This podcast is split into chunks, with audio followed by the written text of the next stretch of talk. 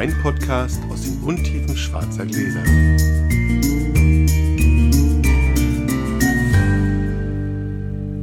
Hallo Sascha. Hallo Felix. Die letzte Folge vor der Sommerpause Genau. haben wir kurzfristig entschieden. Weil ihr uns nicht mehr so richtig zuhört, jetzt wo es so warm ist. Die Zahlen sind ein bisschen runtergegangen. Wobei jetzt die letzten beiden waren wieder ein bisschen höher. Nee, wir haben ja in den vergangenen Jahren immer wegen der Gummio-Geschichte ähm, Sommerpause gemacht. Die ist ja jetzt vorbei. Also der neue Gummio-Inhaber Boda hat sich gar nicht gemeldet. Weiß Okay. ob es weitergeht. Ich hätte mich vielleicht auch bewerben müssen oder so, aber ich habe mich nicht beworben, weil wir ja auch im Corona-Stress sind sozusagen. Ja. Ich sitze auf gepackten Koffern, warte darauf, dass die Behörden in Spanien wieder arbeiten, weil wir eine Immobilie da gekauft haben. Und äh, sobald das wieder losgeht, muss ich dahin und das alles einrichten und so weiter und so weiter. Auch ein hartes Los. Ja, ja, genau. Also Arbeit ist es schon. Insofern wäre dieses Jahr sowieso, dass wenn es Gummio gewesen wäre, hätte ich da auch immer so ein bisschen, Hin und her switchen müssen. na, ich hätte einfach gezittert und gesagt, oh Gott, hoffentlich nicht jetzt, hoffentlich nicht jetzt Ja, sozusagen, stimmt. weil es äh, ist jetzt nicht so gut bezahlt gewesen, Gummio, dass man Ja, ja, sagt, ja. dann vermieten wir halt drei Monate später irgendwie. Ne? Also das hat jetzt schon Priorität, das fertig zu machen. Deswegen sitze ich sozusagen auf den gepackten Koffern. So, also letzte Folge vor der Sommerpause. Zeit, an die Piwi Challenge zu erinnern. Die erste Aktion, die uns nicht so richtig gelingen will, habe ich so den Eindruck. Also bisher haben wir vielleicht so 18 bis 20 Teilnehmer. Ich habe angefangen, eine kleine Excel-Tabelle zu machen. Jetzt habe ich ein bisschen zwei, drei Wochen nicht den, den ähm, Hashtag mal gegoogelt oder mal gesucht bei Insta. Aber Wann laufen wir da aus? Ja, wir haben ja gesagt bis Ende des Jahres. Noch aber, okay, also, ja, aber wir hatten ja von 200 geträumt. Da sind wir weit von entfernt. Also in Folge 43 über Biowein haben wir die Piwi Challenge ausgerufen. Und wer mitmacht, müsst ihr da nochmal hören, worum es geht. Es geht um Wein aus pilzwiderstandsfähigen Sorten. Es geht um Umweltbewusstsein auch für Weintrinker und nicht nur für Weinproduzenten. Wer da mitmacht, der kriegt ja eigentlich schon mal mindestens eine Magnum und Eintel äh, Schaumwein und Rotwein, die uns von einem Piwi-Produzenten gestiftet wurden. Und ja, aber auch eine Flasche aus meinem Keller, habe ich gesagt. Und ab einer gewissen Größenordnung, Jeder, der da mitmacht, aber nicht. Der Nee. nachher gewinnt. der da gewinnt. Ja, ja. genau. So, ja. Das klang gerade. Oh ja, danke, danke für die Korrektur. Da hätte ich mich in der Postproduktion geärgert. Also wir verlosen unter allen Teilnehmern ein Weinpaket. Und ich hatte gesagt, so ab 200 oder sowas gehe ich, gehe ich betteln bei irgendwelchen Leuten. Das werden wir, das kannst du knicken. Ja. Aber wir ziehen so eine neue Zwischendecke ein. Also ich habe jetzt gesagt, wenn wir eine saubere Zahl zusammenbekommen, dann wird die Flasche Wein aus meinem Keller, die darf der Sieger oder die Siegerin sich dann aussuchen. Das ist entweder die Konterflasche von dem Jahrgangschampagner von Gosset oder die Konterflasche von dem Cabernet Sauvignon von Bernhard Fiedler. Also zwei Weine, die hier extrem gut angekommen sind. Hm, Jeweils noch da einen könnt ihr euch aussuchen, um dann nochmal ein bisschen Dampf drauf zu machen. Hört ihr in Folge 43, worum es genau geht. Wollen wir loswürfeln? Bitte. Wir sind bei Sascha, also darf ich hier mal den Gäste. Oh, eine 6. Schön. Eine 5. Das, Leg ich mal los. ja, da freue ich mich. Wir trinken von Lena Endesfelder den Spätburgunder Rosé halbtrocken. Aus aktuellem Jahrgang. Sehr schön. Der Wein ist da. Sascha, zum Wohl. Zum Wohl.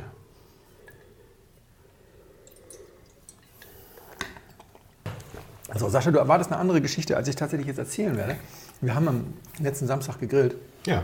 ein bisschen geplaudert und dann klar, ich muss da mal was drüber erzählen in der, im Podcast, aber dann kam zwischendurch wieder was, was anderes. Äh, deswegen werde ich das ganz was anderes machen. Äh, ich habe auch diesmal einen Zettel dabei. Anderthalb DIN A4 Ich wollte gerade ich wollte- gerade ein bisschen. Das hat aber tatsächlich den Grund, ich lese den hier nicht vor, keine Sorge.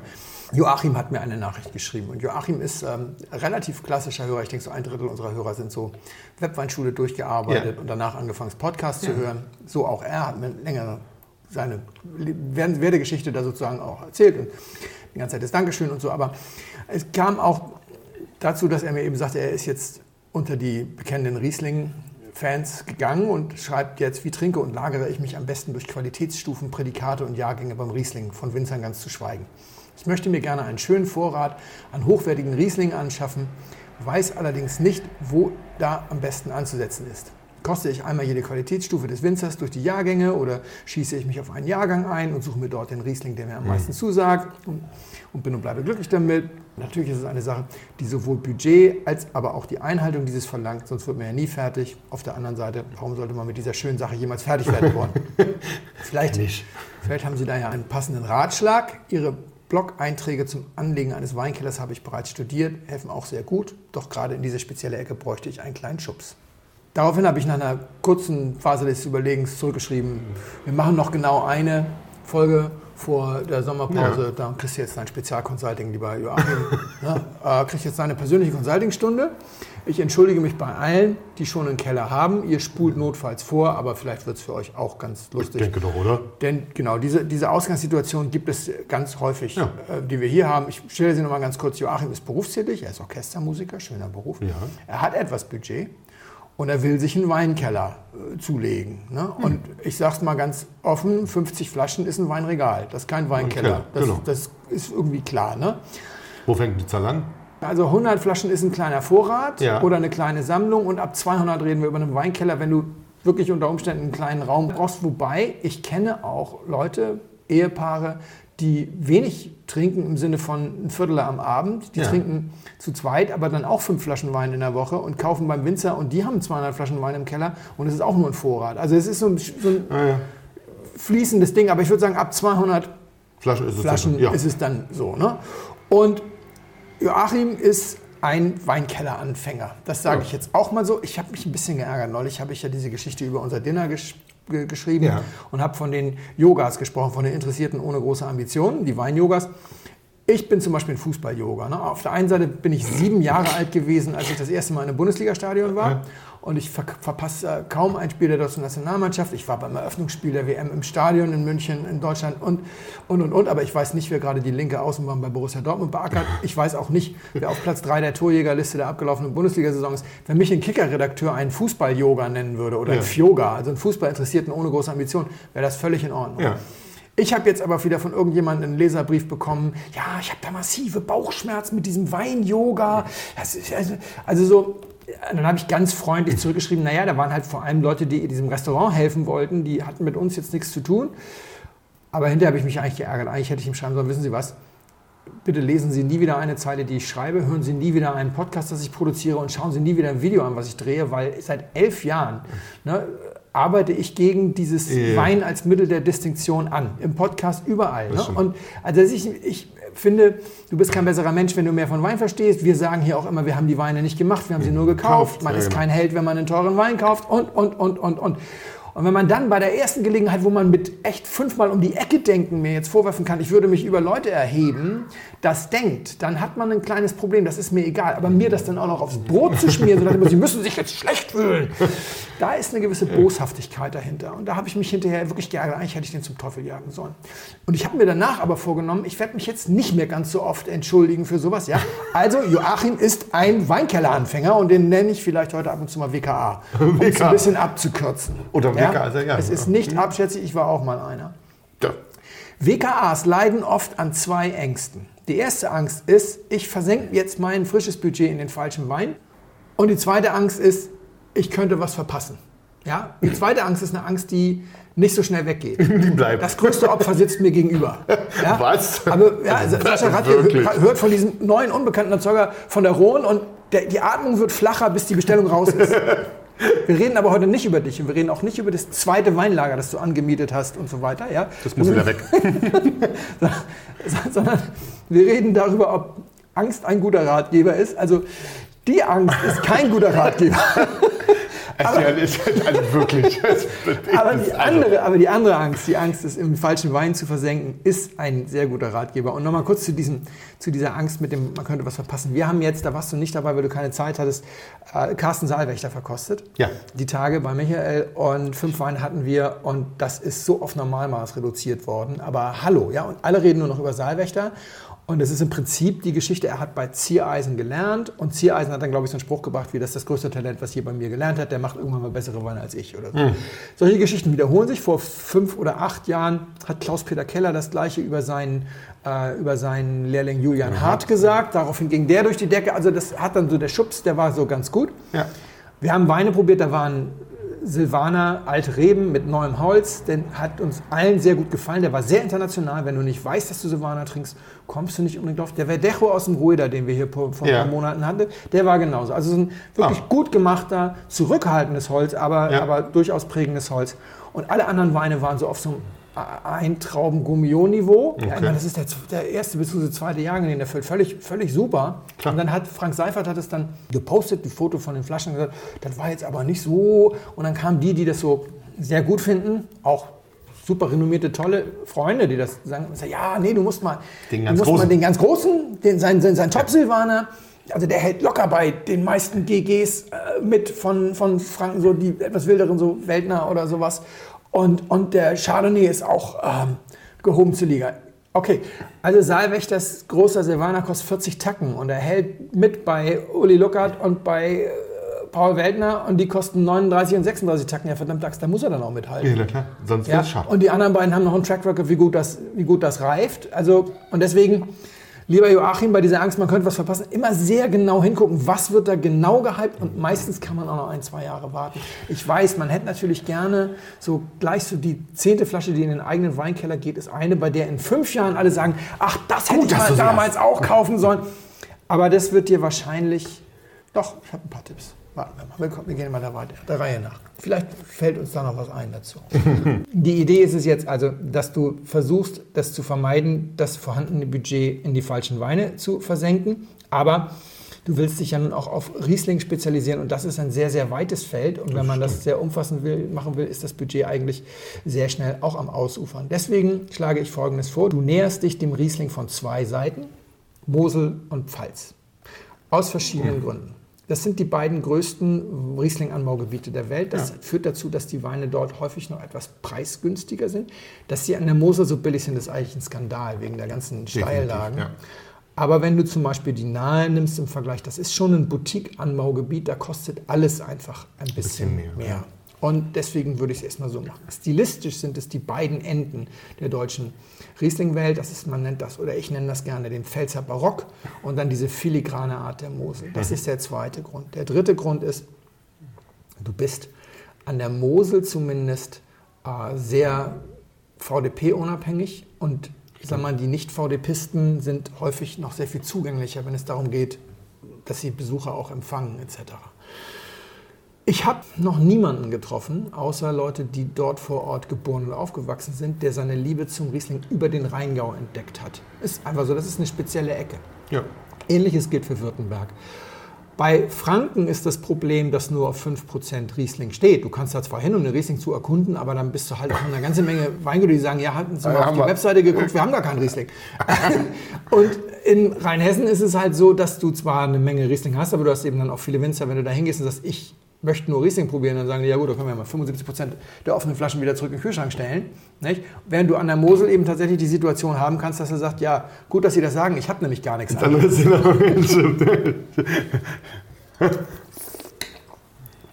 Und deswegen diese beiden Anbaugebiete. Und das andere kann ich dir nicht sagen, wie du jetzt, also ob du die schweren oder die leichten oder dies.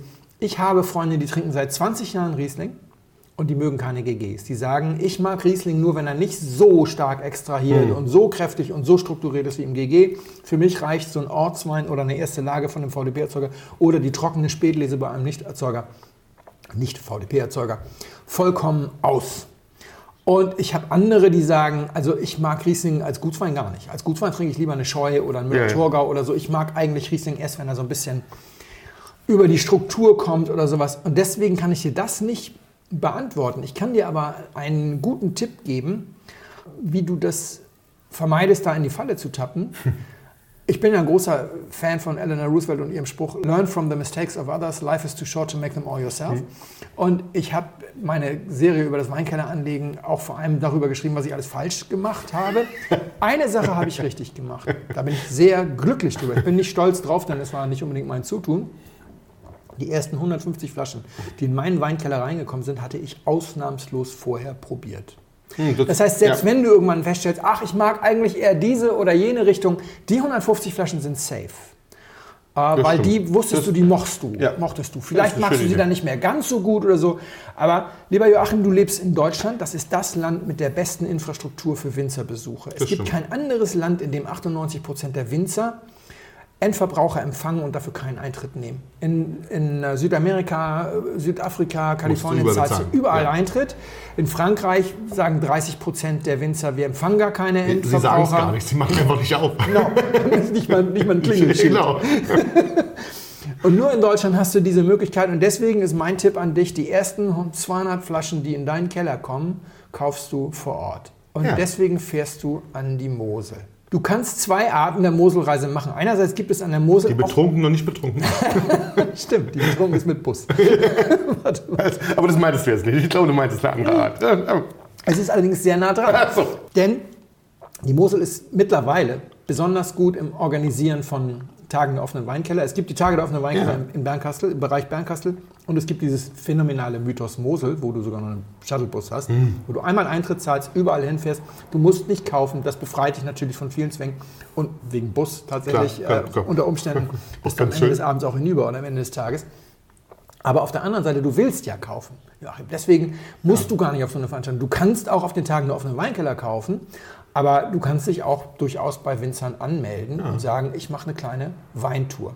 Und mein Plan für dich ist, im ersten Jahr fährst du an die Mosel, im zweiten an die Pfalz. Du kannst es auch andersrum machen, aber im Moment haben wir mal den Plan für dich. Erster Tag, erste, Erste Runde Mosel. erste Reise Mosel.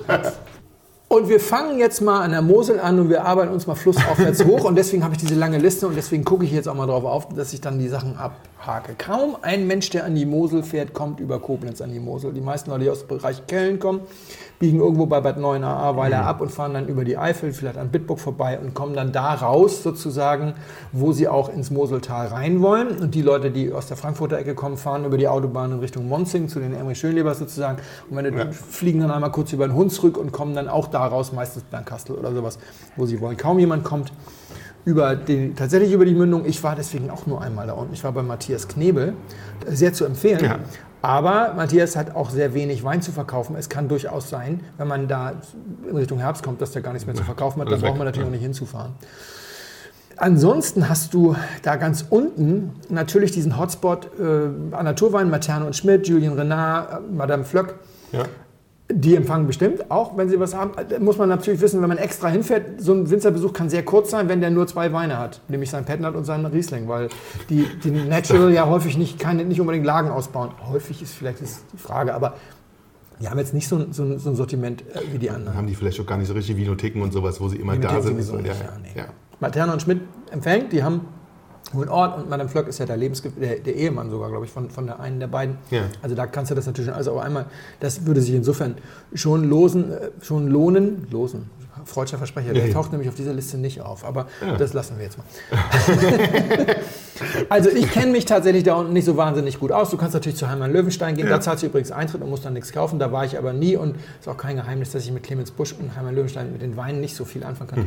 Äh, Clemens Busch ist ein wahnsinnig netter Mensch. Ich habe mal länger mit ihm gesprochen, also das lohnt sich bestimmt, den zu besuchen, aber ich kann da nicht so wahnsinnig viele Tipps geben, außer einen, der ist echt ein Ausflug wert und das ist Brem in Franzen. Kenn ich nicht. Äh, das ist Franzen in Brem. Ach so.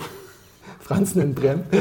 Und zwar, Kilian Franzen heißt das Weingut mittlerweile. Äh, Kilian und Angelina Franzen machen das seit zehn Jahren jetzt. Und als ich das letzte Mal da war, konnte man noch einen Picknickkorb dort kaufen. Den Ehrlich? hat- Den hat die Mutter gemacht. Und dann bist du durch den Klettersteig hoch. Ich glaube, das fand hinter, das in den Rest hast du wiedergebracht, das Geschirr oder so. Bist du durch den Klettersteig hoch und hast dich irgendwo in den Kalmund gesetzt, den steilsten Weinberg der Mosel.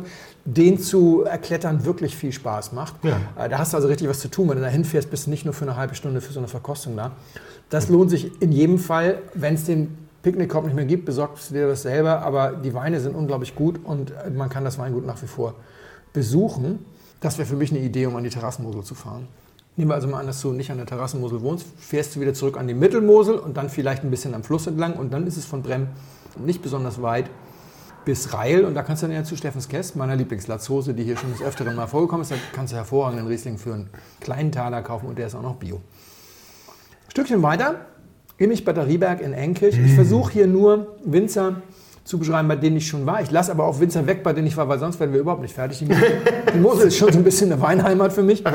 Allerdings war ich nie bei, bei Immich Batterieberg, weil Gernot Kollmann so viel in Berlin ist. Ich, aber ich kenne Gernot, ich weiß, es soll bei ihm vor Ort auch toll sein.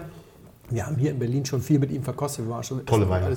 Tolle Weine, toller Typ. Ja. Ganz, ganz großartig. Auf jeden Fall eine, einen Besuch wert. Und dann bist du auch schon in Traben-Trabach. Und da ist Martin Möhlen. Auch bei Martin Möhlen war ich noch nie, aber da kenne ich genügend, die da waren. Gutes und ich habe habe mit dem, mit dem äh, Winzer und der Familie schon Kontakt gehabt und die haben, und das ist für dich, lieber Joachim, sehr relevant, die haben in der Regel auch noch ein paar gereifte Sachen auf der Karte. Früher hatten die eine zweiseitige Schatzkammerkarte.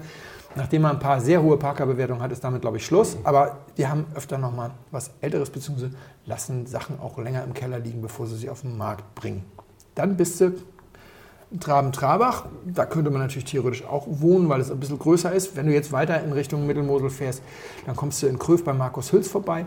Jung, interessant, aber auch ein bisschen hochpreisig. Spannende Weine von einem Quereinsteiger sozusagen, der erst was ganz anderes gemacht hat und dann spät eine Lehre bei Markus Molitor gemacht hat. Markus Molitor hat nicht gesagt, das ist der Größte, der je bei mir gelernt hat. Irgendwann macht er bessere Weine als ich, aber der kann das wirklich ganz gut. So, und dann kommen wir in den Bereich Bernkastel. Und das ist natürlich der erste richtig große Hotspot an der Mosel, wo man gegebenenfalls auch definitiv Quartier nehmen sollte. Wir nähern uns, wenn wir von Süden kommen, über Zelting. Zelting heißt rechts Molitor, links Harneshof. Für Molitor musst du ein bisschen hochfahren. Molitor musst du machen. Musst Ja. du Eintritt zahlen, ist Massenabfertigung. Du kriegst den Winzer nicht zu Gesicht, aber Molitor musst du machen. Ja. Das. Haus ist toll, die, das, ah, wunderbar. Die Zeitungsgläser im Verkostungsraum, es ist alles sehr, sehr schick und das sollte man unbedingt machen. Wie gesagt, etwas kleiner auf der linken Seite in Zelting-Rachtig dann der Heinrichshof. Das ist das komplette Gegenteil. Aber Also. interessante Weine, sehr interessante, spannende Weine auch aus dem neuen Holz, auch Riesling aus dem neuen Holz, aber nicht nur natürlich, sondern aber auch äh, ganz, ganz äh, gute Sachen, finde ich. Kerpen in Wählen ist auf jeden Fall aller Ehren wert. Und wenn du dann nach Grach kommst, also der letzte vor Bernkastel sozusagen, hast du unten Käskieren, hervorragender Erzeuger, aber der Typ ist vielleicht nicht jedermanns Sache. Sagen wir mal so. Ich weiß jetzt nicht, ob Werner Käs das immer noch ganz alleine macht oder ob da mittlerweile ein, ein Nachwuchs mit im Betrieb ist. Weine Sonst- sind straight, gut, preiswert. Und Grach hat einen Ortsteil oben im Weinberg, Schäferei. Das ist richtig hoch auf 200 Meter Höhe. Fantastischer Blick. Und wenn du da mal hochfährst, wenn du einen Ausflug machen willst, das erste Haus, wenn du reinkommst auf der linken Seite, ist das Weingut Philipps Eckstein. In unserer Filterblase so ein bisschen untergegangen. Ganz hervorragender Winzer. Da hast du vor allem eine Terrasse, auf der du sitzen kannst. Oh, einen wie Schottenschlotzen und aus 200 Meter Höhe die ganze die Mosel Mosel. überblicken. Das macht richtig Spaß. Und wenn dir die Sachen gefallen, kannst du hinterher noch ein bisschen was einkaufen. Schönen Gruß an Patrick Phillips. Ich habe da seit zehn Jahren nichts mehr gekauft. Das ist mir ein bisschen peinlich eigentlich. Ich war früher auch mal so ein, so ein, so ein Stammlieferant. Aber man entwickelt sich natürlich immer weiter. Du kannst nicht alle nehmen. Das ist übrigens auch ein Tipp. Am Ende dieser äh, Reise nicht sofort, wenn die dir die Preislisten, Preislisten schicken, überall nachbestellen, sondern die Aufgabe ist es dann, die Hälfte der Leute wieder auszusetzen. Wollte ich eigentlich nachher sagen, aber fällt mir jetzt gerade ein. So, wir sind also jetzt in, in, in Grach Schäferei. Dann kommt Bernd Kastel. Bernd Kastel selbst hat kein Weingut, was ich je besucht habe. Klar, es gibt Witwe Tarnisch, Erben, mhm. Müller-Burgreff, bla bla bla, aber ich war da nie. Was es aber gibt, ist die Mosel Vinothek im Weinbaumuseum im Cusanusstift. 10 Euro Eintritt, 150 Weine zur freien Verkostung. Wow. Kannst sie auch direkt vor Ort kaufen. Echt? Das ist eigentlich, genau, eigentlich ist das so ein Visitenkartenhalter für die, für die Winzer. Einige machen es richtig gut, die sind da alle vier Monate und bringen immer was Neues hin. Andere warten, bis die anrufen und sagen, das Fach ist leer, dann hast du da teilweise auch drei Jahre alte Rieslinge, wenn das jetzt nicht so spannend ist. Muss man gucken, aber alle 150 probieren kannst du ja sowieso nicht. Du musst, ja dann noch, du musst ja dann noch weiter in meine richtige Heimat, das ist aber wirklich, da kannst du fast zu Fuß gehen, also das ist das nächste Dorf. Oder sagen wir mal Doppeldorf auf beiden Seiten des Flusses, nämlich äh, flussaufwärts gesehen, rechts Lisa, links Mülheim. So, und da bist du dann wirklich auch bei dem Übernachtungs-Hotspot, weil du hast in Mülheim hast du einmal das Romantikhotel Richtershof. Wie und schön, das klingt schon gut. ja, das ist sehr schön. Und, und äh, wobei da habe ich nur gegessen und nicht gewohnt. Denn dann das, das Wellness-Hotel, äh, so ein wirklicher Wellness-Tempel, der Weiße Bär, da habe ich schon gewohnt. Das ist äh, toll. Auf der anderen Seite hast du, achso, und du hast links auch noch ein Budget-Hotel, nämlich das Moseldomizil. Auch sehr schön, habe ich auch schon Okay. gewohnt. Und in Mülheim, in Lisa hast du Schloss Lisa, neu aufgemacht. Das haben die uns ja jetzt storniert wegen Corona. Da waren wir eigentlich eingebucht. Da wollten wir eigentlich jetzt. äh, Nächstes Jahr dann. Genau, jetzt nächstes Jahr haben wir gleiche Zeit. Da kann man also auf jeden Fall auch hin und her gehen zu Fuß über die Brücke zwischen Lisa und Mülheim, ist egal. Und du hast halt wirklich viele tolle Winzer. Du hast Schloss Lisa, da war ich nie. Soll aber gut sein, Axel Pauli ähnlich. Ich bin natürlich in Lisa immer bei Jörg Tanisch. Gelegentlich wohne ich da ja dann sogar. Also äh, Ludwig Tanisch und Sohn. Aber das ist schon auch eine relativ gute Dichte an Spitzenwinzern. Und in Mülheim hast du einerseits Max Ferdinand Richter. Wir sind große Fans, kein, äh, kein Thema. Auch nette Menschen. Auch äh, Ja. das sind eher konservative Menschen, würde ich jetzt mal so sagen. Insbesondere Richter Senior. Aber man kann mit denen hervorragend Wein probieren. Ja. Und dann hast du die drei Bs von Mülheim sozusagen Becker, Steinhauer, Bottler und Bauer. Und da muss ich sagen, bei Becker Steinhauer war ich ganz normal, hat auch viel Spaß gemacht. Bei Bottler und Bauer war ich mit Jörg. Da habe ich sozusagen so eine Friends and Family Ja, okay. gehabt. War auch schön, Ich nicht, das genau. war sehr schön, aber da kann ich nicht beurteilen, Ob das immer so das immer so ist. Aber das sind auf jeden Fall ist das ein Ort, wo du natürlich auch zwei Tage bleiben kannst, weil ich würde in so einer Situation nie mehr als drei Verabredungen am Tag machen. So, wir fahren ein bisschen weiter in Richtung des nächsten äh, Hotspots. Das äh, wäre dann Peaceport, aber unterwegs halten wir noch an bei Matthias Meyerer in Kästen. Ich war auch noch nie bei Matthias. Matthias kenne ich auch über 1500 Sachen. Matthias ist wahnsinnig umtriebig. Matthias ist äh, einer der führenden oder treibenden Köpfe hinter Mythos Mosel auch, macht tolle Weine, ist ein unglaublich kompetenter, netter Typ, jung und mit dem macht das bestimmt wahnsinnig Spaß, auch mal bei ihm zu verkosten. Bisher haben wir nur auf Prowein, Generation Riesling und Ja. sonst was verkostet. Dann bist du in Peaceport. Lothar Kettern heißt das Weingut immer noch. Es geht um Philipp Kettern. Ja. Äh, tolle Weine. Und da habe ich auch schon gewohnt. Also auch die haben, haben äh, Gästezimmer. Dann hast du später Veit. Äh, beim Riesling liegt da Genie und Wahnsinn ganz nah beieinander. Muss Aber man, deswegen, Rot- das sollte man alles probieren. Also Weiß ist teilweise genial, aber teilweise finde ich es auch, was will mir der Winzer damit sagen? Wein ist total unkompliziert, auch unkompliziert zu besuchen. Die haben eine Vinothek sozusagen. Lenart Veit ist lange nicht so gut wie Später Veit, hat aber die bessere Straußwirtschaft. Allerdings hat auch Später Veit eine Straußwirtschaft. Beide haben Gärten, aber der von Lenart Veit ist richtig gehend berühmt direkt an der Mosel. Und da kannst du natürlich dann wunderbar auch einkehren. Ich glaube, da kann man sogar so ein Dreier-Set Probierdings kaufen, sich in den Garten setzen, in Ruhe mal trinken, muss sich nicht von einem Winzer voll blubbern lassen und kann dann irgendwie hinterher sagen, wenn es mir nicht so gefallen hat, kaufe ich halt nichts. Ist aber wirklich ein toller Garten. Ich war nie bei Hart, ähm, das kann ich nicht beurteilen, soll aber natürlich auch äh, besuchenswert sein, wobei der Julian, glaube ich, immer auch schon ab Mai nichts mehr zu verkaufen ich glaube, der ist ausverkauft ständig. Hm.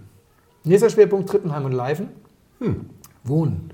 Haus an der Brücke gehört zum Weingut Klüsserath-Weiler. Das schönste Gästehaus. So ein Patrizierhaus hat nur sieben Zimmer mit drei Meter Deckenhöhe, alles knarrt und so weiter. Ganz wunderbar, habe ich auch schon gewohnt. Und du bist an der Brücke über die Mosel und auf der gegenüberliegenden Seite ist der Fährfels. Das ist wirklich ein fantastisches Panorama auch und tolles Frühstück. Das Weingut Klüsserath-Weiler, größte Diskrepanz, glaube ich, in der deutschen Bewertungsszene. Seit Jahr und Tag fünf Sterne im Eichelmann, aber nie mehr als drei Trauben im Gummio. Echt? Ich bin definitiv bei Gerhard Eichelmann. Äh, ich finde, das ist ein wahnsinnig gutes Weingut, ganz viel Export, deswegen haben wir davon so wenig im Glas. Ich hätte aber, glaube ich, sogar noch was im Keller, was allerdings was edelsüß ist. Von denen habe ich, glaube ich, sogar noch eine TBA oder so. Und im Ort, im Doppelort, wenn du so willst, hast du dann noch das Weingut Josef Rosch. Werner Rosch ist, also Hunde, die bellen, beißen nicht, sagen wir mal so. Auch ein echter Knochen.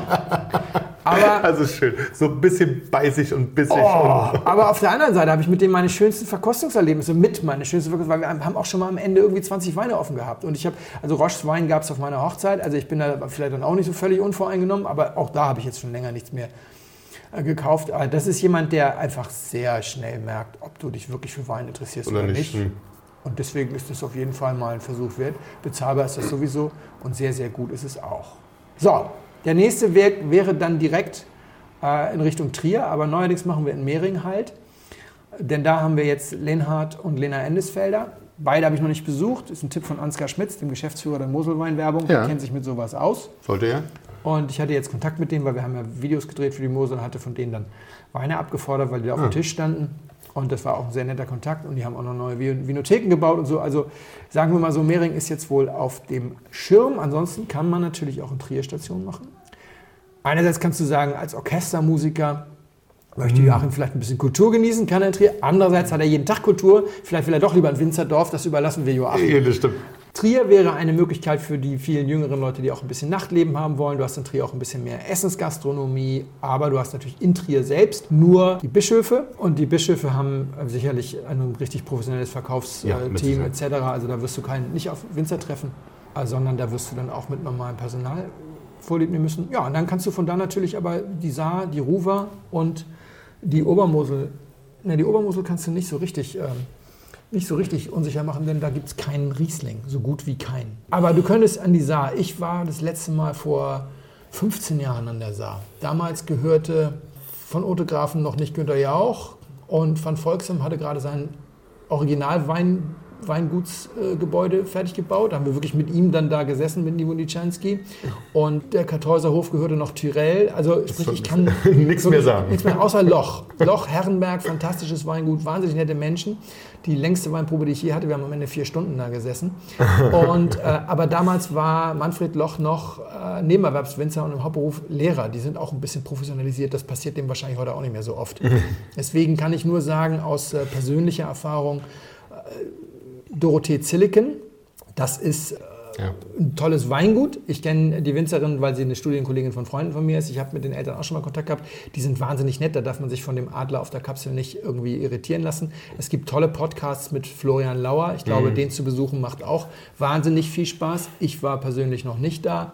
Und ja, eine neue Entdeckung für mich jetzt dieser Tage ist halt Marion Rinke. Aber die hat keinen Riesling, die macht Spätburgunder und Chardonnay. Aber Joachim, da bist du raus, das tut uns leid. oder, oder du sagst hier, komm auf die dunkle Ein- Seite, da, macht, da ein, gibt's zwei. Kekse. Ein, zwei Sachen gehen vielleicht noch. So, nach, dieser, nach, diesem Trip, nach diesem Trip hast du. Also, Ungefähr 6000 Euro ausgeben, aber bist, bist um viele Erfahrungen reich. nein, sagen wir mal realistisch, du machst natürlich nicht alle, das waren jetzt Tipps. Also du machst jetzt, sagen wir mal, zwölf, zwölf, dann zwölf Termine in, in vier Tagen, das sind drei am Tag, kannst du dann ein bisschen umgucken und so weiter und nett essen gehen. Dann kaufst du bei jedem drei Kartons, dann hast du also, dann ist der Kofferraum auch wirklich voll mit umgeklappter, Rück, umgeklappter Rückbank, dann hast du 220 Flaschen dabei. Das reicht erstmal für Davon Woche. sind 20 sowieso kein Riesling und 60 sind Gutsweine, die du in den nächsten Wochen und Monaten trinkst. Also 140, 150 erste Flaschen, die man mal lagern kann. Das ist wunderbar. Im nächsten Jahr fährst du an die Pfalz. Das mache ich jetzt sehr viel schneller. Wir fangen nochmal von vorne an, es gibt nochmal anderthalb Zettel. Nee. Nein. Ich würde dir ja vorschlagen, es gibt die Maispitzen, VDP, Ja. es gibt auch da die Tage der offenen VDP-Keller. Ist, glaube ich, das Miteinander von nicht VDP und VDP ist da, glaube ich, nicht so wahnsinnig groß. Ich würde fahren zum Hoffest von Rebholz. Erstes Ja. Septemberwochenende. Dieses Weingut ist einfach für mich ein absoluter Burner. Ja. Und sie haben spätgefüllte Sachen, sie haben Schatzkammer-Sachen, sie haben einen Wahnsinnshof. Ich war da schon mal, deswegen sage ich das auch. Man muss ein bisschen aufpassen, dass man noch nüchtern genug ist, um am Nachmittag dann irgendwann einfach wirklich, du musst ja nur über die Straße und dann bist du im Wilhelmshof und kannst diese tollen Riesling-Sekte, aber auch Weißburgunder-Sekte und die Rieslinge und die Spätburgunder auch noch probieren. Und deswegen suchst du dir irgendwie eine Übernachtung nicht ganz so weit weg, weil danach fährst du Taxi. Oder Die noch. Wein holst du dann am nächsten Tag ab. äh, aber während des Hoffests musst du, hast du auch keinen Kaufzwang.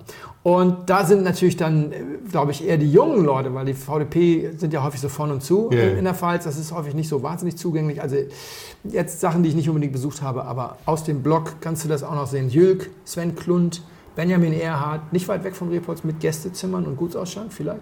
Die Schwestern Gaul vom ähm, Weingut Karl-Heinz Gaul. Besonders gut fand ich Margaretenhof. Und dann ist es ja so, wenn du einen Satz bauen willst mit Sascha Radke, Naturwein, Riesling und Begeisterung, das kannst du ja nur irgendwie zusammenfügen, wenn da irgendwo ein Nicht auftaucht. ja? Oder Gabriel und Simon Scheuermann. Das geht auch. Also dann geht auch, dann geht auch Sascha Radkes Begeisterung für Naturweine oder für sehr naturbelassene äh, Rieslinge. Also Scheuermann ist natürlich auch noch, das ist eigentlich schon der Deidesheim. Bei den VDP-Lern rate ich dir dann zu den familiäreren, Minges, Wehrheim, Münzberg, vor allem Kranz und Rings. Ja, das stimmt. Das sind die, die ich besuchen würde. Ich finde auch, dass sie aus, ausgesprochen gute Weine machen. Das Bei stimmt. Wehrheim weiß jeder, ich sage ja öfter mal, liegt auch Genie und Wahnsinn regelmäßig sehr nah beieinander. Aber großartiges Zeug dabei. Ja. Aber Menges, Münzberg, Kranz und Rings sind, finde ich, für mich auch so die, die Best Values Hm. an der Stelle. Plus Moosbacher vielleicht noch da ist. So, dann hast du nach zwei Jahren alle Gutsweine ausgetrunken, ne, weil du fährst ja jetzt, übermorgen fährst du an die Mosel. Stimmt. Nächstes Jahr fährst du dann äh, im 1. September-Wochenende in die Pfalz. Ich kenne Joachim, der macht das gleich dieses Jahr. Und im zweiten Jahr hast du dann alle Gutsweine ausgetrunken. Und dann hast du 120 bis 200 angereifte Weine, die alle noch 10 Jahre machen. Und dann schaust du mal, ob du da eine Weile weitermachen willst oder Rheingau, nahe Rhein, Hessen, Franken, Württemberg bereisen. Du bist dann ja ein alter Hase, was. Weingutsbesuche angeht. Kennt sich richtig aus. vor. Zwei Dinge. Zum einen, du gehst natürlich fremd. Ohne Ende gehst du fremd. Mit Rheinhessen nahe und so weiter. Aber nicht im eigenen Bett. Ja, also nicht im Keller. Das spart nämlich, das schon das Budget. Also wo auch immer du wohnst als Orchestermusiker, wirst du wahrscheinlich nicht irgendwo in einem 1200 Seelendorf wohnen, sondern in der Nähe In einer Großstadt. ja. Das heißt, du machst alles mit an Winzerdinnern und Verkostungsveranstaltungen, Ja. pipapo, aber du bist da sehr zurückhaltend, was das Einkaufen angeht, weil du hast ja dein Budget jetzt auf diese beiden ausge, den sozusagen, und das sind dann 4.000, 5.000 Euro in zwei Jahren. Und das ist, glaube ich, auch das, wenn man sich wirklich einen Weinkeller zulegen will. Das können auch, kannst, kriegst du mit 3.000 bis 4.000 Ja. Euro hin. Aber, aber in der Größenordnung bist du dann, und dann bist du da durch. Das ist die eine Anmerkung, also fremdgehen, aber bitte nicht im Keller. Und die zweite Anmerkung, mein Honorar. Das habe ich dir ja direkt geschrieben. Was mein Honorar sein wird, würdest du hier heute jetzt erst erfahren. die zweitteuerste Flasche deiner ersten Reise. Ah, Davon musst du zwei kaufen und mir eine schicken. Warum nicht die teuerste? Weil ich das selber aus eigener Erfahrung weiß. Irgendwann sitzt du da mit irgendeinem und der macht dann extra für dich, weil ihr euch so gut versteht. Oder weil eine Stunde vorher der Importeur da Ja, ja. oder so. Macht der, holt der nochmal die Trockenbeerenauslese und schenkt dir diese Trockenbeerenauslese. die willst du nicht. Und du denkst so, wow. Und erstens, ich stehe nicht auf Trockenbeerenauslese und ich gönne dir voll, dass du dann einmal über die Stränge schlägst und für 80 Euro irgendwas kaufst, was eigentlich nicht im Budget ist. Damit es aber nicht mehr als einmal passiert, kriegst du von der zweiteuersten Flasche eine ab. So. Sehr gut. Ja, Achim, das war deine Spezialbehandlung. Jetzt können wir vielleicht mal über den Wein reden. Keine Ahnung, ist leer. Schon seit, schon seit ungefähr an einem Zettel. Also es war ein sehr fruchtiges kleines Leckerli. Also leicht süß. Ja. Ja. Sehr schön, sehr sommerlich. Es fehlt mir, fehlen mir gerade zwei Sonnenstrahlen. Ich sehe zwar ein bisschen blauen Himmel durchs Fenster, aber ein bisschen wenig Sonnenstrahlen. Die fehlen jetzt. Ja. Es hat eine wunderschöne ähm, Leichtigkeit, tatsächlich. Ähm, hat sowas von so einer, von so einer Kabi-Qualität. Ja. So ein bisschen, ja. Ja. Das ist ähm, total hübsch. Äh, Kein Riesling, es, ist, es, ist, es riecht so nach einer, Aroma, äh, nach, nach einer Aromasorte. Ja? Ähm, jetzt schon nicht mehr, also, es riecht nur noch, nur noch nach Glas. trinken. Ja, bitte, es riecht hier nur noch nach Glas. Trockenes Glas, das hast du schon, schon, schon nachgetrocknet in der Zwischenzeit. Ich mach die Augen zu. Ich mache einfach ein Hütchen drüber. Ich meine, dass es kein Rotwein ist, hast du ja schon angedeutet. Ja, ja, ja. deswegen- Ich habe sowas, ich habe ich hab gedacht, das ist Scheu oder so. Ja. Sehr gut, sehr, sehr gut. Und was diese Bukettsorten-Aromatik angeht, ja, das ist ein populärer Irrtum, würde ich mal so sagen. Also so etwas, was man ganz, eine Falle, in die man Ja. leicht tappen kann. Denn was es ist, ist es ist ein Rosé. Ah. Es ist ein Spätburgunder Rosé. Ah. Deswegen, also diese, Deswegen diese, diese- leicht traminerige ja. Note in der Nase, finde ich, hat man bei Spätburgunder Rosé relativ oft. Ich stecke es auch direkt aus, hier, auf hier. Es ist logischerweise Mosel, das musste man Macht, ja jetzt macht sagen. Sinn, ja, ja, klar. Es ist Endesfelder, Lena Endesfelder. Spätburgunder, halbtrocken oder feinherb. Es steht nichts separat drauf. Ich glaube, er hat 13 Gramm Rest. Es ist gut, dass es nicht draufstehen würden, die Leute es nämlich nicht kaufen. So ist es 19. schon schlau. 11,5 Alkohol. Den habe ich jetzt zum einen ausgesucht, weil ich wollte natürlich was von der Mosel. Mhm, klar. Aber nochmal wieder ein Hörer. Wir haben, wir haben so viele Hörer. Die sind so aktiv. Martin hat geschrieben, was mir nur auffällt, ist, dass bei ihren Verkostungen und Weinvorstellungen nahezu keine Roséweine vorkommen. Ich glaube in ihrem Podcast noch nicht einer. Was macht denn Rosé für Sie so unattraktiv? Die Farbe? Nein. Cheers. Entschuldigung. Aber das musste ich jetzt einfach sagen. Sehr schön. Also dazu muss man sagen, das ist binnen sieben Tagen die zweite Flasche Rosé, die Sascha und ich trinken. Das stimmt. Und man muss dazu sagen, ich habe in diesem Jahr von genau einem Wein zwei Flaschen getrunken. Nämlich von diesem. Das ist auch die zweite Flasche von dem Endesfelder. Das ist eine Requisitenflasche von unserer Folge über die Mosel für die Webweinschule. Ja. Und ich fordere ja immer zwei Flaschen ab, weil Winzer nicht in der Lage sind, Weine mit fe- fehlerfreien Etiketten zu schicken. Früher habe ich immer eine abgeschickt. Auch wenn du den sagst, Bitte, achten Sie aufs Etikett. trotzdem verknibbeltes. Jetzt sage ich immer zwei. Manchmal schaffen sie es, zwei verknibbelte Etiketten zu schicken. Lena Hennesfelder trainiert als ehemalige deutsche Weinkönigin im Einhalten von Etikette. Hat es geschafft, einzuschicken, aber guck dir bitte mal diese Blase an auf dem Etikett. Ist das Eieiei. nicht wundervoll? Ja. Zum Glück kann man es so hinstellen, dass man es vorne nicht sieht. Aber Ja, vorne hat er auch eine Blase. Ah, ja, stimmt. Es ist die zweite Flasche. Die erste Flasche war fehlerfrei, aber, aber auch Frau Endesfelder ist kläglich daran gescheitert, zwei Flaschen mit. Wirklich, oder? Manchmal ist es schon. So, aber nun wollen wir nicht auf Frau. Um. Gottes Willen. Sie macht einen ganz tollen Rosé. Sascha, Sascha und ich haben zusammen die größten Rosés der Welt getrunken. Ja. Ich weiß gar nicht, ob er Garü oder Gerüss heißt. Weißt du? Garus. Gerüss? Garus. Gerüss für 100. Irgend Jetzt freut sich die Tochter über irgendwas. Irgendein, Pferde, irgendein Pferdefilm. Ah ja, okay. Dann lassen wir das Quietschen mal drin, das ist doch nett.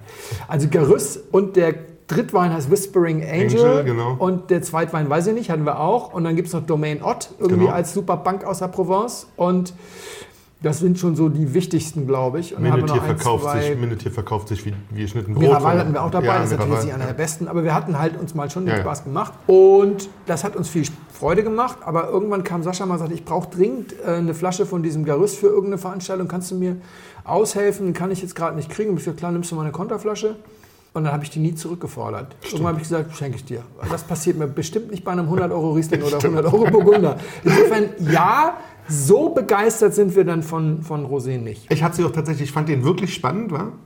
Habe ihn aber auch tatsächlich nicht nachgekauft. Also ich fand ihn wirklich spannend, weil er auch wirklich extrem anders schmeckte. Dieser, Das war auch der beste Jahrgang, den die hier hatten. Ich genau. glaube, sie haben sogar irgendwo 100 Punkte dafür bekommen. Äh, Wirklich gut. Ich mag Rosé, wenn er eine typische Klippe umschifft. Viele Rosé schmecken so ein bisschen lätschert. Viele Mhm. Rosé schmecken so, dass ich immer denke, kann dir mal bitte jemand entschleimen? Ja, so ein bisschen milchig. Ja. Insbesondere Dornfeller, Portugieser und Co. Wir haben jetzt am Samstag Portugieser getrunken von Martina Bernhardt. Den hatten sie spontan einfach aus einer Laune heraus in ein Holzfass gesteckt. Und wenn du so ein bisschen Holzgrip hast und der diese Schleimspur sozusagen abfedert, dann Ja. mag ich das gerne. Ich Ja, mag also ich mag gerne Rosé mit ein bisschen neuem Holz. Oder du machst es so wie hier Lena Endesfelder. Du holst ihn etwas früher, du ziehst ihn mit einer richtig fetten Säure über die Kelter, die Ja. dann aber danach verlangt, dass du ihn halbtrocken ausbaust, weil sonst wird es sauer. Und das ist sehr lecker. Da kannst du das wirklich finde ich total lecker. schön kalt, sowas muss man aber schön kalt trinken. Ja, das ist Also auch lecker Limo mit Anspruch. Genau. Das habe das hab ich Martin auch geschrieben. Das ist lecker Limo mit Anspruch. Ja, Im besten perfekt. Fall, was willst du darüber schreiben? Das kannst du einfach trinken. Oh, und zwar wirklich 8,50 zügig. Euro. So, ich habe dem Wein heute mal ein bisschen Luft gegönnt. Und wir hören auch mal vor der Sommerpause auf mit einem hoffentlichen kleinen Knall nochmal, also nur ein bisschen. Wir trinken Riesling. Wir trinken 2016 und zwar Berg Schlossberg von Breuer. Und mal gucken, ob uns das gefällt. 11,5% Alkohol und hoffentlich ein großer lecker Stoff. Bitte schön. Dankeschön. Zum Wohl. Wir trinken uns einmal kurz ein. Und schauen mal, wie sich das entwickelt. Lustig war, erste Anekdote, als ich nach dem Wein geschaut habe, hätte ich heute beinahe, hätte, hätte, hätte uns keiner mehr geglaubt, dass wir uns nicht ansprechen. Die erste Flasche, die ich in der Hand hatte, war Peter Lauer, Kabinett, Witzig. Guck, das war das erste, was ich in der Hand hatte und dachte, die ist ja heute schön. Und dann habe ich vorhin, ich weiß auch nicht warum, habe ich vorhin noch mal kurz umgeschwenkt zu dem Wein jetzt Ja. und dachte, ach Quatsch, das passt jetzt besser. Ja. Sonst hätte- das hätte uns ja quasi kein Mensch mehr geglaubt, dass wir Das uns nicht absprechen. Was wir wirklich nicht tun. Ansonsten haben wir vorhin gesagt, wir verabschieden uns jetzt in die Sommerpause. Das heißt, wir machen so ein bisschen unsers. Ja. Ich fahre jetzt kurz an die Ostsee, habe schon ein paar Weine da, nehme noch ein paar Weine mit. nehme über, unter anderem übrigens auch eine Magnum Rosé mit. Oh. Ja, die ich dann doch da oben trinke, habe ich mir jetzt nicht. Eigentlich wollte ich sie mit euch trinken, aber jetzt bleibt die nicht. Das ist die Rosé von Domaine Lorison. Ja. Und da schauen wir mal, wie die da oben an der Ostsee schmeckt, wenn die Sonne so ein bisschen über die Dünen webt und wabert und ich da oder wir da mit einem Gläschen sitzen und uns das gut gehen lassen. Ansonsten, was ich lustig fand, das wollte ich noch mal sagen, weil wir immer mal über mich redeten und sagten, ich trinke so viel, nur die großen Sachen. Haben wir letztens drüber gesprochen und ich dachte, das ist noch mal schön, das noch mal zu erwähnen, dass ich mich dieses Jahr, tatsächlich erst dieses Jahr, auch etwas umgestellt habe Ja. mit meinem Trinkverhalten. Ich habe mich so an die, also das war jetzt früh warm schon dieses Jahr und ich habe mich so ein bisschen an diese, an diese Sommerweine gewöhnt. Diese leichten, süffigen, sehr schnell trinkbaren, leckeren Sommerweine, die du mit Freunden trinkst und einfach Ja. oder mit, mit, mit Gartenkollegen oder sowas. Ja? Ich habe jetzt wirklich bei mir ein Fach freigeräumt. Da kommen nur noch die Weine rein, die ich nicht mal mehr eintrage irgendwo, sondern die ich nur noch kaufe, damit ich sie schnell mit Freunden oder beim Grillen leer machen kann. Ich glaube ja, dass man sich tatsächlich durch in verschiedenen Phasen mit verschiedenem Weingeschmack. Und das macht mir wahnsinnig viel Spaß. Wa? Das, ist, Ja. das hatten wir letztens schon noch bei dir. das, Ich war ja auch mal, ich war ja auch mal in der Lage, dass ich sagen konnte, alle Rieslinge in meinem Keller sind GGs. Ich Hm. habe nicht mal Ortsweine. Und Anja sagte damals zu mir, das, das macht doch keinen Spaß. Man muss sich doch auch ab und zu mal wieder runtertrinken. Und das habe ich mittlerweile wirklich gemerkt. Das also. Ich- also Feinheim Rosé hatte ich immer schon im Keller, aber sowas, ne? Es ist was Gleiches, das hast du ja schon immer gesagt und tatsächlich habe ich das ja lange nicht, also ich habe das immer, wir haben ja immer bei dir oder bei anderen auch wirklich dann gute Qualität im, im, im Anfängerbereich getrunken, ja, oder im, im Einsteigerbereich. Habe das aber lange selber nicht gemacht und habe dieses Jahr ich jetzt wirklich Spaß daran gehabt. Ich weiß gar nicht, warum das einmal, auf einmal kam, ja. Es lag jetzt nicht irgendwie an, an irgendwas, sondern es war einfach so. Vielleicht lag es an Corona, weil, weil, weil die, die Masse an Trinkbarem, am Flüssigen etwas zunahm. Ja, weil man ein bisschen mehr trinkt, aber es ist auch tatsächlich, aber man merkt es vielleicht auch, ich meine, in, in Deutschland zumindest ist es ja so, dass der Wein, ja, es gibt ja eine lineare Verbindung zwischen Kaufpreis und Alkoholgehalt. Ja. also jetzt hier der Ennisfelder der Rosé, der hat halt 11,5 und, und oder beim Riesling, also es ist kein GG unter 12,5 und, und kaum ein Gutsriesling über 11,5 sozusagen. Also insofern, wenn du mal leichter trinkst, trinkst du in jeder Hinsicht leichter. Und es macht schon, das macht, das macht wirklich Spaß. Und da bleibe ich jetzt auch den Sommer bei. Das heißt, ich habe mir jetzt da oben aus den natürlich trotzdem schon irgendwie nochmal einen großen Chardonnay gepackt und noch einen, noch einen dicken Riesling. Das muss ja auch sein, um Himmels Willen, so, ja. so ein bisschen noch was Leckeres. Wenn die Sonne untergegangen ist. Genau, wenn die Sonne untergegangen ist, ein bisschen kühl ist und, und doch eine kleine Decke brauchst, weil es jetzt doch nicht so viel Sonne ist. Aber dieses lecker leichte Trinken, da freue ich mich diesen Sommer sehr drauf. Und das werden wir bestimmt noch ein bisschen machen. Bei ein bisschen machen, Mhm. wir haben ja noch was vor. Wir haben noch was vor. Wir haben noch was vor und wir siebten, gehen in so, glaub ich, ne? Genau, wir gehen in gar keine so richtige. Also wir gehen in eine Sommerpause, was den Podcast, also was den Podcast, so wie ihn jetzt zu hören angeht. Mhm. Aber wir ruhen uns nicht aus. Wir wollen oder wir machen, wir versuchen was. Wir machen einen Podcast Küchenparty. Genau, Küchenparty. Mit zu viert sind wir. Genau.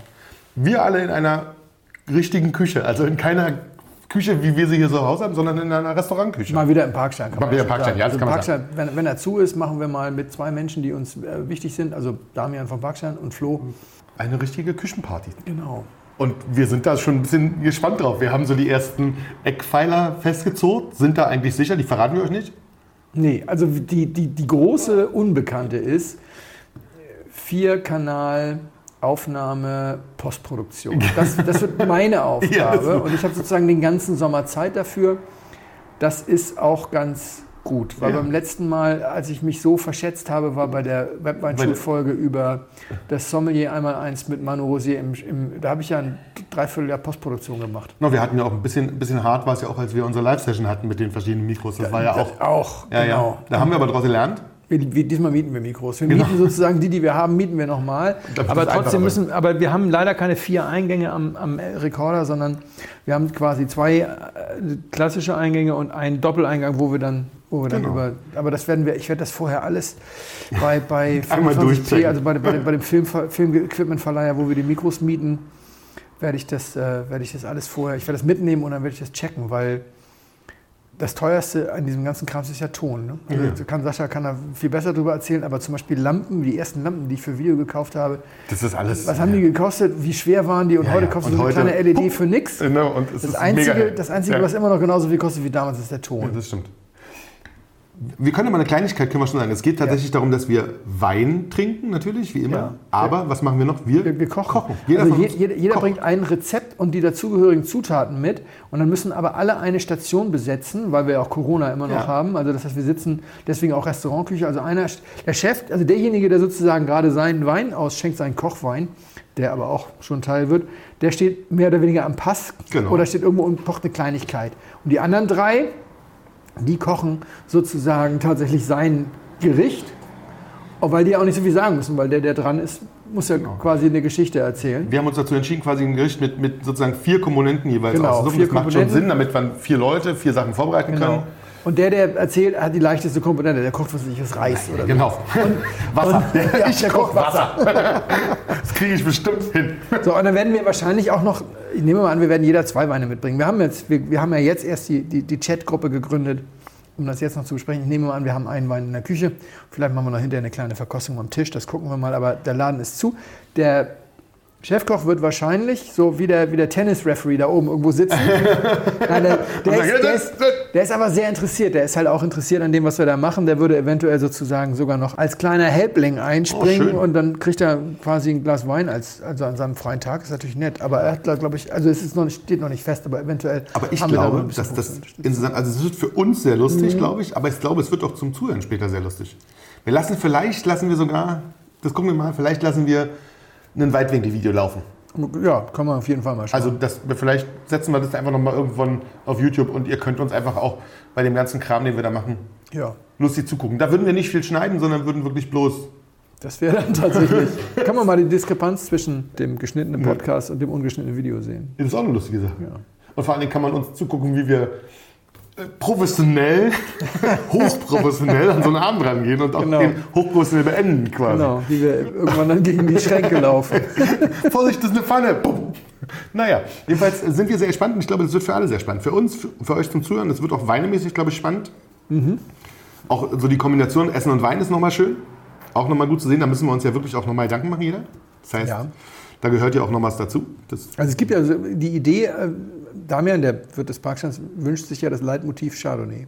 ja, Das heißt, müssten alle was kochen, was zum Chardonnay passt. vier Gänge lang, Chardonnay. Wir sind, Ja. wir sind sehr gespannt. Und ähm, wir hoffen, dass es lustig wird. Und Ja. wir hoffen natürlich auch, dass ihr zuhört. Ja, wenn ihr nie wieder was, wenn ihr nie wieder was hört, dann ist es meine Schuld, dann bin ich in der Postproduktion gescheitert. Ah, oder es gab Kugelfisch. Oder es gab Kugel. Dann hört aber auch keine anderen Folgen. Genau, das wäre wär dann schwierig. Stimmt. So, Wein. Wein. Erster Gedanke. Wundervoll gereifter Riesling. Zweiter Gedanke. Autsch, nein, das ist 2010. Nach dem zweiten Schluck. Lasersäure. Magen meldet sich nach einem Schluck und sagt, soll ich das jetzt wirklich? Dritter Gedanke, Magen halt die Klappe. Aromatisch ist es nämlich ganz lecker. Ich sauf so lange, bis es richtig wehtut, dann ist mir wurscht. Ich habe ja, ich hab ja immer Bullrichsalz dabei, immer, egal wo. Nein, tatsächlich war das, das waren so die ersten einfach Gedanken. Der erste Gedanke war wirklich schöner, reifer Riesling. Zweiter Gedanke war, boah, kommt da eine spitze Säure, das geht fast ins Bittere rein. Das ist bestimmt 2010. Ist es nicht? Ja, Aber es ist natürlich Riesling, ja? ja. Wie schön, dass man sich so täuschen kann. Ist es 2016? Das ist nicht dein Ernst. Aber warum ist denn das so alt?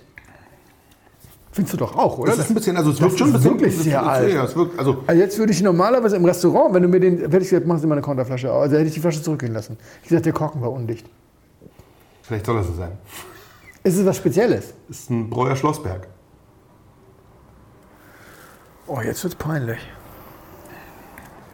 Also er ist schon wirklich noch lecker. Also ich finde ihn sehr gut. Ja, sogar. ja, aber- aber das- er wirkt aber- halt älter als er ist, das stimmt schon. Er wirkt viel älter, als er ist. Vielleicht ist er gerade in so einem Schieben, Trinkfenster. schieben wir es mal auf den Korken. Aber Nein, ich trinke den, so- schon- ich trink den schon wirklich gerne. also es ist, eine- es, ja, das ist so schade, weißt du, weil ich meine, es ist ja, eine, es ist ja auch eine sehr, sehr großzügige Spende deinerseits. Diese Weine werden ja, wenn du sie nicht ab Weingut kaufst, werden die ja mittlerweile zu absurden Preisen äh, gehandelt. Was ist die für diesen Wein würdest du 170 Euro kriegen oder sowas, ne? Oder, also ich glaube über 100 wahrscheinlich, ja. Also Ja, auf jeden Fall ich teuer geworden. Ich glaube schon 170 oder sowas mittlerweile für 16. 16 gilt ja auch als besonders gutes Jahr. Und das ist dann so schade, weißt du, und ich war so selbstsicher, dass das jetzt irgendwie gerade nicht so richtig gut ist. Und, und ich meine, es ist jetzt meine, ich weiß nicht, wie viele Begegnung mit Breuer Schlossberg, wo ich so im, in Blindverkostung, ich habe noch nie in der Blindverkostung Halleluja gerufen. Noch nie. Das ist ein bisschen, schon ein bisschen peinlich mittlerweile. Ja, das stimmt. Der, Ich der, hatte- der, ich hatte der tatsächlich- Hype ist so unglaublich hoch und, und auch Nonnenberg und, und auch noch Sachen, die ihr Vater gemacht hat. Das hat überhaupt nichts mit Frau Breuer zu tun. Also, Aber das ist tatsächlich spannend. Wir hatten das, ähm, ich weiß gar nicht, ob der oder hast du mir 16er... mal einen eingeschenkt, wo ich Halleluja gerufen Nee. habe? Nee. Aber ich hatte tatsächlich in, ähm, in einer Blindverkostung mit wirklich mit, mit Spätrelease. Da war der auch der, der kommt ja mal ein bisschen später. Mhm. Da war der auch mit dabei und da haben wir wirklich eine Riesenpalette, waren 20 große GGs Mhm. als, als Spätrelease. Und da hat er quasi tatsächlich gewonnen. Also es Diese Runde zählt nicht. Die haben auf dem letzten Platz haben sie Deal gehabt, dem ich 98 Punkte gegeben habe im Romeo. Deswegen zählt die Runde nicht. Verstehe- also diesen Einwand Weißt du, ich verstehe habe ja gesagt, jetzt irgendwie lesen Sie nie wieder eine Zeile von mir. Das stimmt. Diesen, diesen, diesen, Einwand, diesen Einwand kann ich ähm, nachvollziehen und äh, stimmt. Nein, es war eine Runde von Amateuren, die die, die Weine probiert hat, die, die zwei Urteile gefällt hat, bei denen ich gedacht habe, oh, und wo ich, dir, wo ich dir persönlich gesagt habe, und das war ohne Arroganz, das Problem an solchen Runden ist, dass die natürlich meistens zu geizig sind, eine Konterflasche aufzumachen. Die machen Konterflaschen wirklich nur auf, wenn es korkt. Und das kann ich auch verstehen, um Himmels Willen. Ne? Und das ist aber auch der Grund, ich habe das ja mittlerweile dann in diesen drei Gummio-Jahren doch ein paar Mal erlebt, dass du eine Konterflasche aufmachst und der Wein einfach besser ist, weil irgendwas ganz anderes schiefgegangen ist. Aber nein, natürlich, die haben den auf Platz 1 gehabt. Der Wein hat offensichtlich unmittelbar nach der Füllung auch mal wahnsinnig gut geschmeckt. Das hier jetzt ist immer noch nicht leer. Es trinkt sich gerade mal ein Sechstel der Geschwindigkeit von unserem 8,50 Euro Ennisfelder Rosé. Du, bist war auch, du warst auch noch nicht fertig. Ja. Eben jetzt, du hast jetzt, glaube ich, gerade der Genau. gemacht, ne? Klar, dieser Hype ist natürlich, das ist irgendwann so groß, das, was soll ich jetzt sagen in so einem Podcast? Mm. Ich meine, in dieser kultischen Verehrung, die da gerade durch die sozialen Medien äh, läuft. Jetzt kommt gerade die Tochter und möchte mal kurz kuscheln. Wir sind gleich fertig. Supi. Die Hysterie macht es natürlich umso schwerer, wenn du dann da stehst und sagst, das war jetzt ein 2010er. Re- Oh Gott, ich weiß gar nicht, was ich sage. Naja, guck mal, reden wir uns um Kopf und Kragen vor der Sommerpause. Wir können Genau. jetzt in Deckung gehen. Zack, und weg sind wir. Sehr geehrte Damen und Herren, im Namen von Flugkapitän Felix Botmann und Co-Pilot Sascha Radke darf ich mich ganz herzlich bei Ihnen bedanken, dass Sie sich heute für Blindflug entschieden haben. Wir hoffen sehr, Sie hatten eine angenehme Zeit an Bord and we wish you a safe onward journey und allzeit einen guten Wein im Glas.